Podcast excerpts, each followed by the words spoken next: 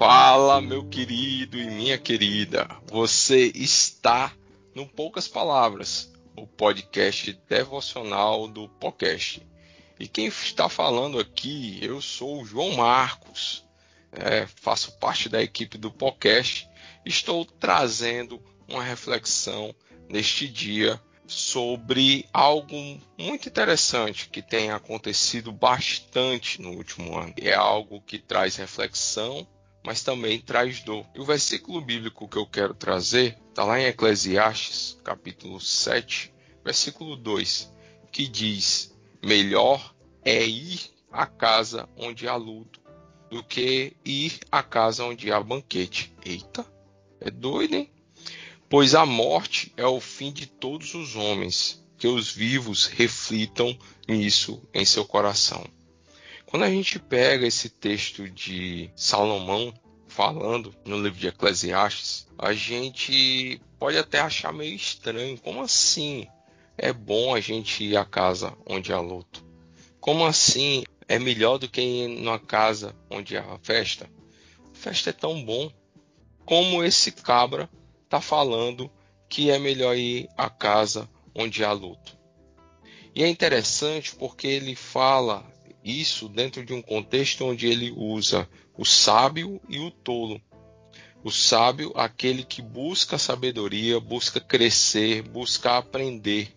E o tolo é aquele que negligencia a própria vida, que descuida daqui, daquilo que é básico do viver.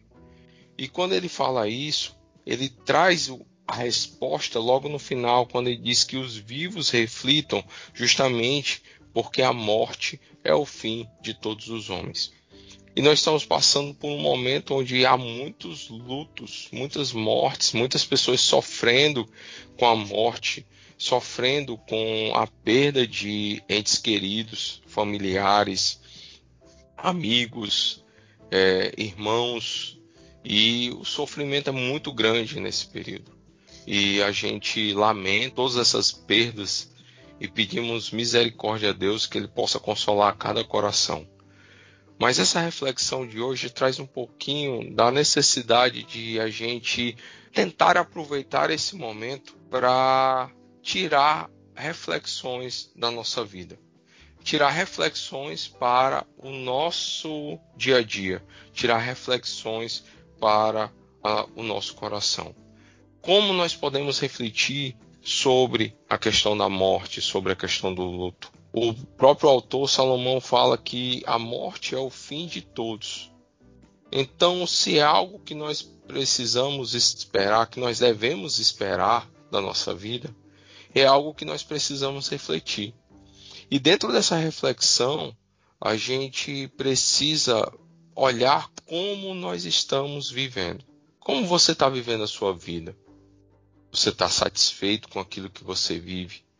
Você com certeza deve ter perdido algum amigo, algum conhecido que você olha para a vida dele e vê quanta relevância, quanto impacto ele tinha sobre a vida de outras pessoas. E você pode olhar assim e dizer assim, cara, ele não merecia ter morrido.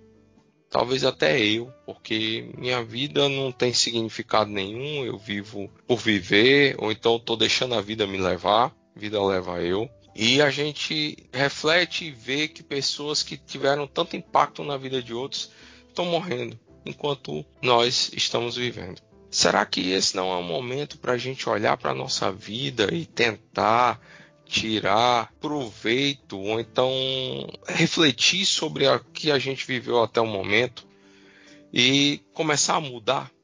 Será que está na hora da gente mudar a nossa forma de viver? Será que está na hora da gente começar a mudar o foco da nossa vida? E principalmente aquilo que até Eclesiastes traz, o sábio Salomão traz para a gente, que a conclusão de tudo que ele teve na vida, que nós precisamos ter, tudo se resume em temer a Deus e obedecer aos seus mandamentos, porque este é o propósito do homem. Se nós temermos a Deus, se nós obedecermos aos seus mandamentos, nós conseguiremos cumprir o nosso propósito. E esse é um momento muito valioso para a gente refletir sobre o nosso propósito de vida. Será que não está na hora da gente se voltar para Deus? Será que não está na hora da gente buscar viver um relacionamento com Deus? Sabe por que também? Porque é Deus quem consola os corações. É Deus quem cura, quem trata a dor que a gente está sentindo nesse momento diante de tantas perdas. É Deus que pode aliviar o sofrimento desse momento. Então, nós precisamos nos voltar para Deus. Nós precisamos pedir que o Espírito Santo de Deus habite o nosso coração e que a nossa dor e o nosso sofrimento seja levado a Deus por meio do Espírito Santo e que Deus possa ver a dor que nós estamos sentindo nesse momento e possa curar a nossa dor. Fique com Deus, fique em paz e até o próximo Poucas Palavras.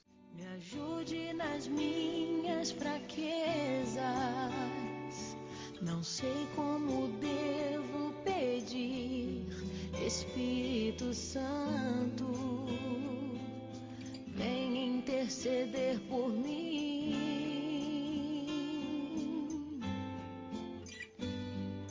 Todas as coisas cooperam para o bem daqueles que amam a Ti, Espírito Santo.